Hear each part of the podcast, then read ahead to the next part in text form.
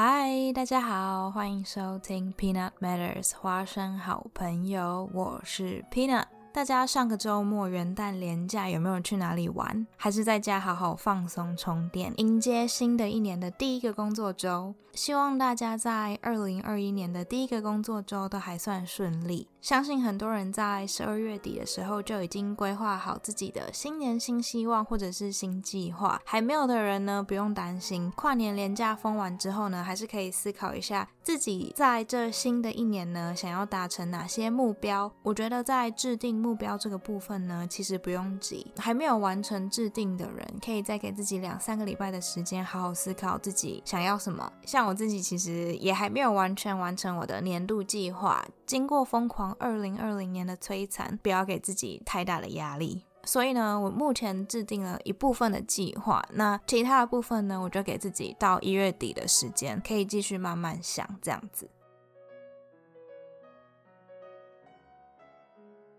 美其名是新年新计划，其实呢，任何时机都可以开始新的计划，不一定要等到新的一年才开始。想要开始执行一个新计划呢，任何时间都可以，永远都不嫌晚，也永远都不嫌早。所以不管你何时听到这一集，等一下分享的内容呢，都还是可以马上被套用在你的生活中。那今天这一集呢，没有赶在跨年之前完成。一部分的原因是因为我之前一直在纠结，到底要不要分享定定和执行新年新计划这种内容。我以前念大学的时候，也会每年都定新计划。但是出国念书和工作之后呢，比起在台湾念书的时候，生活中多出很多不确定的因素。然后我就发现，计划真的永远赶不上变化。那很多事情也都不在自己的掌控中。尤其去年特别有感，二零二零因为疫情的关系呢，可能。有些人当初定了职涯的目标都被打乱了，例如说原本计划工作超级认真，给主管百分之两百的工作表现，预计一年后升迁可以升到哪一级啊，或是谈加薪的时候可以谈到某个数字啊，结果因为疫情的关系呢，可能两者都被影响。这个状况在我自己和几个我身边的朋友身上都有发生。不过呢，话虽然这么说，虽然计划赶不上变化，但是坏计划比没计划好。有追踪花生好朋友频道 Instagram 或是 Facebook 的朋友们呢，可能有看到在二零二零年十二月底有一篇贴文，是引用《从零到一》书中的一句话：“A bad plan is better than no plan。”坏计划比没计划好。A bad plan is better than no plan。可能有些人会觉得这句话有点反直觉，不过呢，我觉得我们可以思考的方向是，我们的计划是可以随着变化而改变的。计划不用一开始就是一个完美的计划，我们可以随着时间和人事物的改变，不停的调整或者是更新我们的计划，让计划赶得上变化。因为呢，当我们不做任何计划或者是规划的时候，就等于我们对未来的事物采取一个他们是随机发生的这种态度，进而呢，就代表我们放弃了我们对未来的掌控。这个就有点类似努力不一定会有收获，但是不努力一定不会有收获的概念。再来呢，我个人其实不喜欢把人生中的每一年看成不连续的片段，所以我自己不会把新年计划看成每年一次性的工作。我觉得定计划最重要的意义，不在于我今年一定要做哪些新的事情，也不在于挑战自己的极限，然后没有做到就宣告失败。我觉得我自己之所以会想要定年度目标，是因为它是一个可以确保。自己生活在正确的轨道上的方式，尤其是对于比较没有自制能力的人来说，就像我，设定年度目标呢，可能会为生活带来比较好的秩序。我觉得端看我们用多长的比例尺。如果我们把一个人生的计划看成长期目标的话，那么年度计划就会是中期甚至是短期目标。不论我们有没有一个长期的人生目标，制定年度目标可以帮助我们确保我们不会在人生中太迷惘，然后不知道方向，漫无目的的乱绕。所以呢，综合以上观点，我最后还是觉得可以来分享一下这个主题。当然，今天不是要大家每年都要定一个非常缜密的人生或是年度计划，而是提供大家一些制定还有执行计划的方法。那在开始讲实际的制定计划和执行方法之前呢，有几个重要的原则想要提醒大家。第一个就是知道每个目标的 why，也就是为什么我们想要制定这个目标。这一点呢，不管是在企业、组织或者是个人的目标制定上，都非常的重要。了解每个目标背后的目的和原因。当我们知道想要达成每个目标背后的原因和目的之后呢，我们就可以更清楚每个目标对自己的重要性。如果真的时间不够用的话，也可以帮这些目标排优先顺序。举例来说好了，假设我想设一个目标是今年底之前呢，要精通资料分析和视觉化工具 Tableau，那我就要问自己，为什么我想要精通这个工具？这边每个人给出的原因可能会不同，但是对我来说呢，我可以说，第一个原因是因为这样我就可以更快速而且更有效的呈现一些复杂的资料分析结果。然后第二个原因可能是因为学会 Tableau 可以帮助我增加职场技能等等等的，就是可能还会有其他不同的原因。那我们知道了第一层原因之后呢，接下来还可以继续层层抽丝剥茧，再继续问说为什么想要更好的呈现资料分析的结果啊？那这边进一步原因就是，如果我们使用这个工具，它就可以帮助我们自动化和视觉化我们的结果。那在我们的报告中呢，就可以带给上司或者是客户更好。好的体验，然后或者是我们也可以再继续问自己说，为什么我们想要增加自己职场上的硬实力？那这边再深一层的原因，可能就是因为希望可以因此而得到升职或是加薪更好的支撑点呐，或者是提供更多跳槽的可能性和机会等等的。我们可以借由这个不断询问自己为什么的方式，来层层厘清自己为什么想要达成这个目标。接下来第二个想要提醒大家的点是。不用跟别人比较。我最近看到有人在分享自己看到富比是 Thirty Under Thirty，也就是三十位三十岁以下的精英榜。有些人会说，看到这些人的成就之后呢，就会觉得很挫折，好像自己的成就完全不值得骄傲。我觉得有些人在定定计划的时候会产生类似的感觉。如果你听到别人的目标，然后你觉得对方的目标听起来超级远大，回来看自己的目标的时候，发现怎么这么的渺小，这种时候呢，也千万不要气馁。我觉得参考别人的目标的好处就是，嗯，他可能可以为自己带来灵感。但是呢，我们千万不要用别人的尺来衡量自己。每个人的人生规划和进度都不一样，每个人定义的成功也不一样。就像刚刚有说到，我们定目标最重要的目的就是确保自己在自己的轨道上前进，而不是漫无目的的到处乱绕。所以呢，我觉得不要因为目标的难易度给自己太大的压力。接下来第三个提醒，不要太过执着于有没有达成结果。我觉得在定完目标，然后执行的过程中呢，我们要专注在过程和我们的改变上面。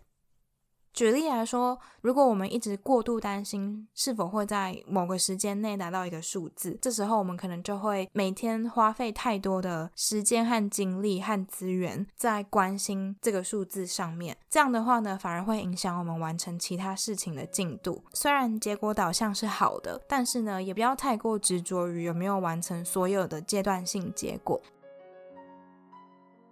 好。讲完了一些小提醒之后呢，接下来我想要提供大家一个制定目标和计划的原则和一个框架，也就是除了知道定定目标的 why 为什么之外，我们要怎么定义 what，也就是目标本身，以及 how 如何执行。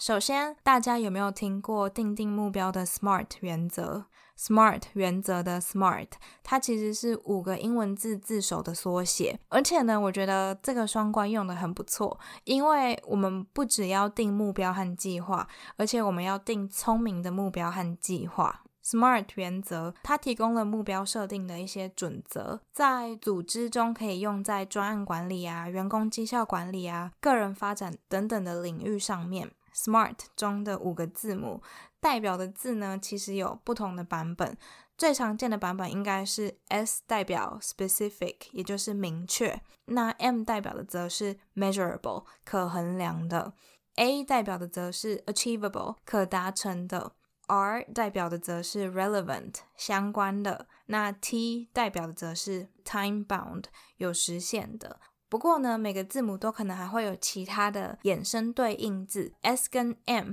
它们代表的 specific 和 measurable 通常都是不会变的，就是我们需要有一个明确而且可以衡量的目标。那 A 的部分呢，除了 achievable 可达成的，也有可能有人会说它必须要是一个 actionable，也就是可行动的目标，或者是 ambitious 有野心的目标。那 R 的话呢，除了 relevant 相关的，也有些人会说我们是需要一个 realistic，也就是实际的可行的目标，或者是 results-oriented，。也就是结果导向的目标。那 T 的话呢，大部分的意思都是跟设定时间限制有关，例如说我们刚刚讲的 time bound 或者是 time oriented 等等的。不过呢，也有些人会用它来表示 trackable，也就是可追踪的计划。那除了我刚刚讲的这些，当然 SMART 可能还会有其他的解释，不过我今天就不一一列举。大家抓到这个原则的大方向，知道如何定定目标就好了。最重要的就是我们需要一个明确、可衡量、可达成、可实行，而且有实现的目标。那等一下我也会举个例子给大家听，这样可能也会比较好理解。除了 SMART 原则之外呢，我还想要介绍一个企业常用的 OKRS 框架。OKRS 也就是 Objectives and Key Results。中文是目标与关键结果，objectives and key results。Objective 目标是我们的最终目标，主要提供我们一个大方向。那 key results 关键结果，它代表的就是我们可以把我们的最终目标转化成很多个可以评量，也就是 measurable 的关键结果。OKRS 这个目标管理法呢，它从 startup 新创公司到大企业都可能看到。例如当年 Google 的创办人 Larry Page 和 Sergey Brin，他们也采用了这套框架。Google 是在一九九八年九月创办的，在一九九九年他们开始采用这套框架之后呢，每一季他们的员工都会写下他们的 objectives 和 key results，也就是他们自己的目标和关键结果。那这些 OKRS 会公布给当时所有的员工看，目的呢不是拿来做员工考核，而是让大家更认同和投入这间公司真正最终可以达到的目的和愿景。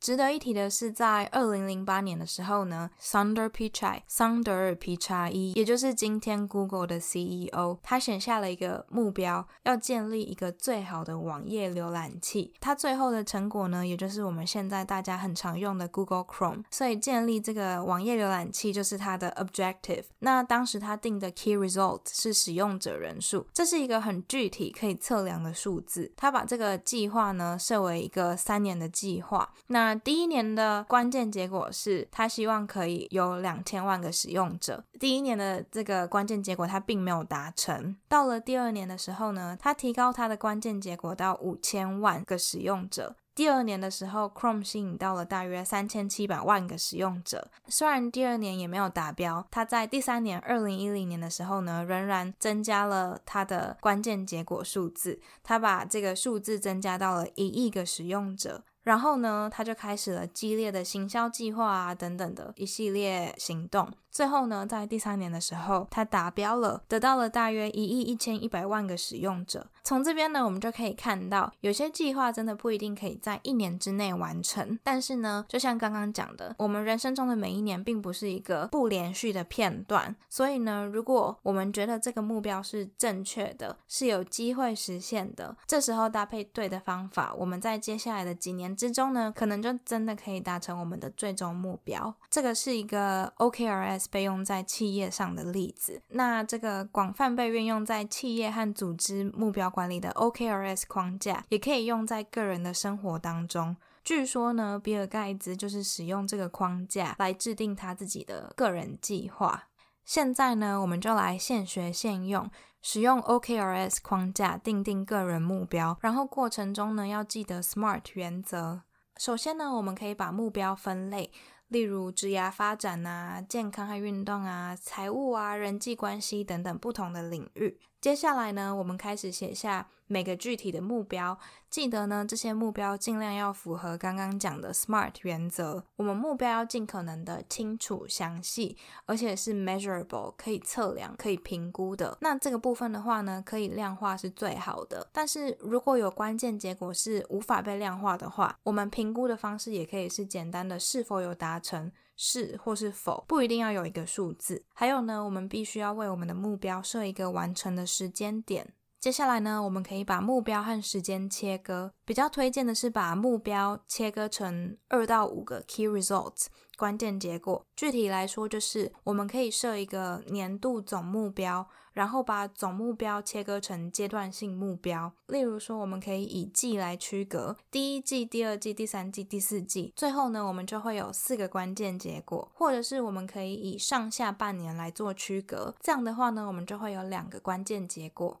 不同的目标可能适用不同的时间区间，例如对我个人来说，人际关系、财务和职涯的目标可能适用比较长的时间区间。那健康和运动的部分呢，就比较适合定定比较短的时间区间。嗯，这边大家可以自己衡量做调整。那我稍微讲一下切割目标的好处好了。第一个好处就是我们每一季都可以检视评估我们。完成每个阶段目标的状况，然后可以及时做微调。第二个点就是因为一年是很长的时间嘛，而且人都会变，可能六个月过去了，我们会发现现在自己想要的东西跟年初的时候已经不一样了。这时候呢，我们也可以直接调整我们的阶段性目标，这样一来我们就不用盲目坚持一整年，硬要完成当初年初为自己设定，但是目前可能已经不适合自己的目标。比如说，如果我们在第一季、第二季过去之后呢，我们发现当初定的目标太不切实际，或者是太小，我们还可以及时变通，调整第三季和第四季的目标。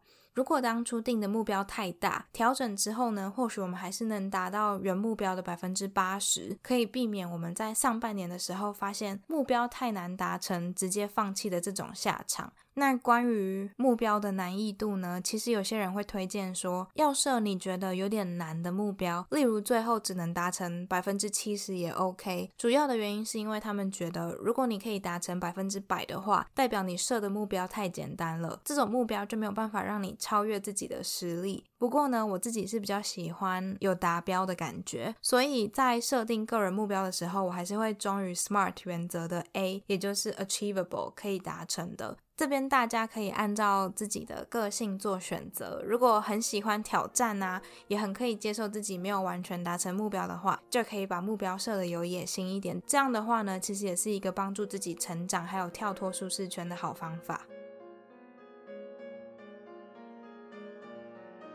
接下来呢，我想要举一个我自己具体的例子，我可以跟大家分享我二零二一年关于健康和运动的目标，让大家参考怎么使用这个 OKRS 框架，还有 SMART 原则制定计划。首先呢，健康的部分，我的主要目标就是早睡早起，也就是把我醒着的时间往前移大概一点五个小时。这个部分细节我就不多讲，这是一个很具体的目标，也就是每天几点睡觉啊，几点起床。不过呢我觉得，与其要说这是一个目标和关键结果，我觉得这比较像是养成一个习惯。所以呢，我个人觉得这个其实就不算是一个好的 OKRS 例子，因为到后来早睡早起这个东西会变成你每天必须做的习惯和项目。不过呢，还是有一个值得一提的点，对于一个好习惯的养成，很重要的一个因素是时间的累积。那有研究指出呢，不管你想要养成一个习惯的动机，或是你执行的方法是什么，平均来讲呢，只要你能坚持六十六天，就可以顺利养成这个好习。惯，所以呢，如果有跟我一样同样想要达成早睡早起习惯的人，如果听到一年的时间觉得很长很遥远，可以先给自己定一个六十六天的期限。这六十六天内呢，每天都维持这个好习惯。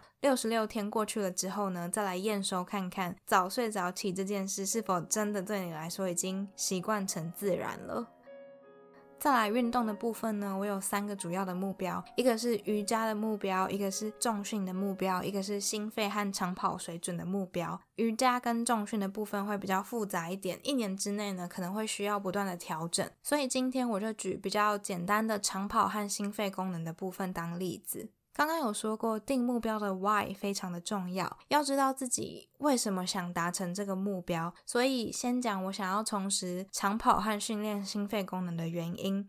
其实呢，最主要的原因就是健康嘛，特别是在疫情之下，有规律在运动的人呢，在面对病毒的时候，其实是比较强壮。那我的状况是，大概两三年前跑过半马之后呢，就没有继续规律的跑步。最近因为疫情的关系呢，我在德国其实怕到爆，住家附近呢没有什么大公园，都是人行道啊，然后加上交通方便，所以人行道常常都有人会经过。戴口罩跑步呢，其实不太好呼吸。然后眼镜又会起雾，但是在疫情之中呢，又不想要戴隐形眼镜，所以目前对我来说，我其实并没有很想要出门在我家附近跑步。但是我觉得我还是要公平一点，就是在德国的路上还是可以看到有人在慢跑，在户外跑步可能也没有多危险，只是因为我自己有这个病毒洁癖，就是出门如果和别人擦身而过没有戴口罩，我就会觉得有点不自在。所以呢，上半年至少到六月之前，我会专注。在做居家运动，主要是做 HIT，也就是 High Intensity Interval Training，高强度间歇训练，或者是在家里拿哑铃做轻重量的重训。之前呢都是一周三次就觉得很 OK 了，但是今年我给自己定了一周至少要做五次居家运动的目标，每次至少三十分钟，然后运动后心跳至少要一百三十，也就是常听到的三三三运动法改成五三三。因为疫情的关系，现在德国的健身房都没有开，然后大部分的时间我也都在家工作，所以连从家里到办公室的走路和通勤时间都省下了。如果整天坐在电脑前，面呢，很长就会出现一天走不到五百步的状况，所以我今年才会给自己设了一个比较严格的居家运动目标。接下来呢，下半年看疫情的发展，如果可以开始安全的在户外跑步的话呢，我可能就会开始去户外长跑。但这部分的细节，老实说，我还没有设定，因为呢，不确定性太多了。不过呢，我知道最终目标是我在二零二二年的夏天想要再参加一次半马或者是十 K，看状况决定。因为在疫情之下，我其实也不想要给自己太大的压力。如果一切顺利的话，这个部分最终的目标，也就是我的 objective，可能可以是二零二二年五月之前，也就是马拉松之前达成五十分钟内跑十公里。的目标，然后呢，key results。关键结果可以是一个比较有弹性、变通空间的结果，这个在疫情之下会比较适用，因为还有外在的不确定因素要考虑。例如，我可以说，二零二一年六月之前呢，我的居家运动要达成五三三的标准，其中呢，一周五次之内至少要有三次练到心肺功能，然后每一次都至少要三十分钟，运动后心跳要达到一百三十以上，这样。或者关键结果也可以是一个非常明确的数字，例如我可以说。二零二一年七月呢，我要在二十五分钟内跑完五公里，然后九月的时候，我要在五十五分钟内跑完十公里，然后十二月的时候呢，我要在五十二分钟内跑完十公里。接下来在二零二二年四月的时候，我要在五十分钟内跑完十公里之类的。这样就确定我自己可以在二零二二年五月之前达标。以这个例子来说的话，我这个目标就有五个关键结果。那这些 OKRS 也都符合 SMART 原则。目标是明确的，而且可以测量的，也就是几分钟之内要跑多远，而且是我个人评估自身状况，觉得可以达成的。而且呢，我的目标和关键结果是可实行的。例如，我六月之前呢，因为疫情的不确定因素，把关键结果改成居家运动的目标，所以疫情并没有影响到这个计划的执行。那加上我也有为每个阶段性目标设下时间，那这个就是一个完整的使用 OKRS 还有 SMART 原则定目标的方法。当然呢，还可以举其他的例子。假设说，嗯，你的目标是想要开始一个部落格，那你的关键结果可以是一天要写多少字，一周要发布几篇文章之类的。大家可以一样画葫芦。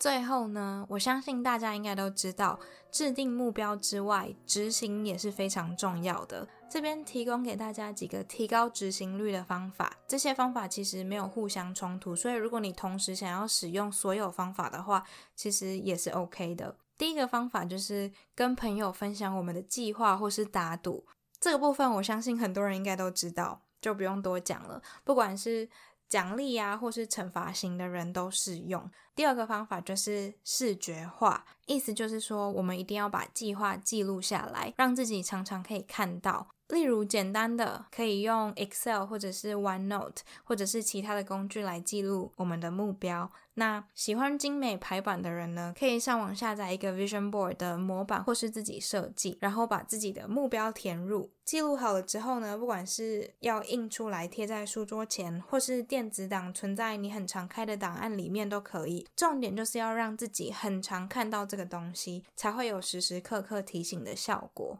第三个方法就是在我们的 OKRS 框架直接加入达成这些目标和关键结果的 Action Plan 行动计划，就是我们要列出一个表，上面写下了所有我们可以做的行动。那这个部分呢，可以搭配下一个方法使用。下一个要介绍的方法就是 Agile 敏捷。先介绍一下什么是敏捷。敏捷式开发 （Agile Development） 是在二零零一年的时候呢，被一群软体开发工程师提出的一个快速开发软体的概念。他们问题的背景是，因为在业界很长没有足够的时间和金钱预算来达成所有专案的目标和要求。传统上，软体开发的团队会遵循所谓的瀑布模型 （Waterfall Model）。瀑布模型强调软体或是系统开发应该要有完整的周期，而且必须完整的经历周期里面的每一个开发阶段，也就是一步一步来的意思。那在这之中呢，一个专案的时间 （time） 还有范围 （scope）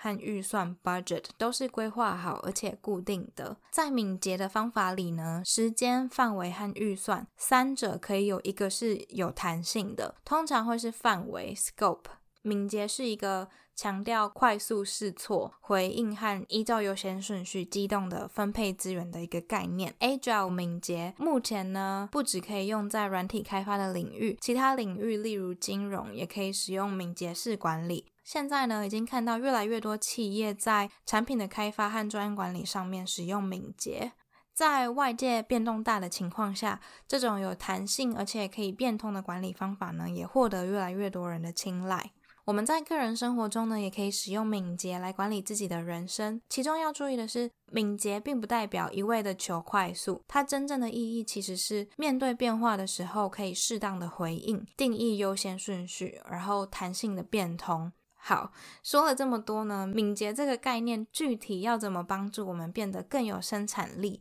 帮助我们执行个人的计划呢？说穿了，我们可以把它想成一个豪华版的 To Do List 待办事项表。我们可以把完成阶段性目标所需要的行动列成表，然后呢，在两个礼拜甚至是一个月的冲刺期 （sprint），在这边呢，冲刺就是我们把代办事项拿出来做的时候，在每次的冲刺之前呢，我们要先规划这次要完成哪些事情，然后把它们列出来，然后每次冲刺之后呢，要评估目前进行的状况，思考哪些东西，思考一下哪些东西可能阻碍了我们的进度啊。如何解决啊？然后再进入下一个冲刺的循环，就像这样重复这些循环，直到我们完成我们的目标。至于我们的行动和代办事项要列在哪里，不想要额外下载 App 的人呢，可以直接使用 Google 表单或者是 Excel。但我个人其实蛮推荐大家可以使用一些 Kanban App，也就是看板 App。这些 App 最主要的目的就是帮助我们把执行看板电子化。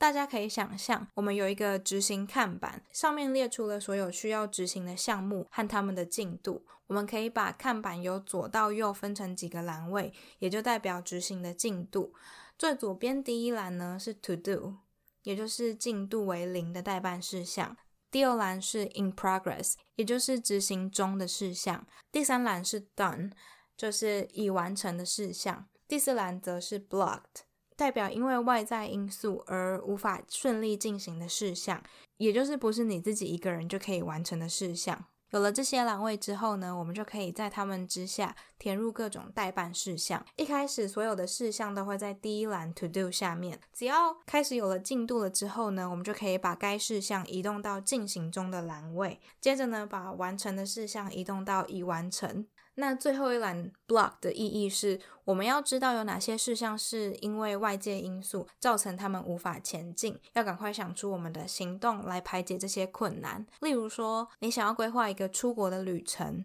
要订机票，但是呢，有一个朋友一直迟迟不跟你说他何时可以请假，那么订机票这个项目就会被移动到 blocked 的事项中，直到你朋友让你知道他哪天开始休假之后才能进行。那这边你的 action 也就是行动，就可以是例如打电话给朋友询问，然后呢，在障碍排解之后，这个在 block 栏的事项呢，就可以被移到进行中或是已完成的栏位。这个就是执行看板 Kanban board 大致的概念。那我们在我们的执行看板列出了所有事项之后呢，有一件很重要的事，就是我们要比较每一个事项的优先顺序。然后呢，在同一个栏位里面，我们就可以把所有事项按照优先顺序排列，例如由高到中再到低。接下来呢，我们还可以设定每个事项所需要的时间，例如小事项可能只需要一小时，大一点的事项呢，可能需要一天、两天或者是一周等等的。接下来呢，我们可以设定我们的冲刺 （sprint） 的时间。像刚刚说的，通常呢两周到一个月都可以。然后呢，我们就会经过冲刺前的规划，然后执行我们的冲刺，然后到每次冲刺之后评估目前进行的状况，思考有没有需要调整的部分等等的。接下来再重新进入下一个规划、冲刺还有评估的循环。那刚刚有说，除了在 Google 表单或是 Excel 列出代办事项，还有一些看板 App 可以使用，例如 Trello 或者是 Meister Task，或者是如果你喜欢比较 Old School 的方式，也可以买一个白板来写，或者是用便利贴贴在墙上的方式来做你的执行看板。那如果有朋友今天只用听的没有听懂的话呢？下一篇 Facebook 和 Instagram 的贴文，我可以把这个方法图像化给大家看。有兴趣的人呢，可以追踪 Peanut Matters 花生好朋友的 Facebook 或是 Instagram 账号，就不用怕错过喽。有问题的人呢，也欢迎留言或者是写讯息给我。那我们今天就到这边，祝大家计划愉快，有个充实的二零二一，拜。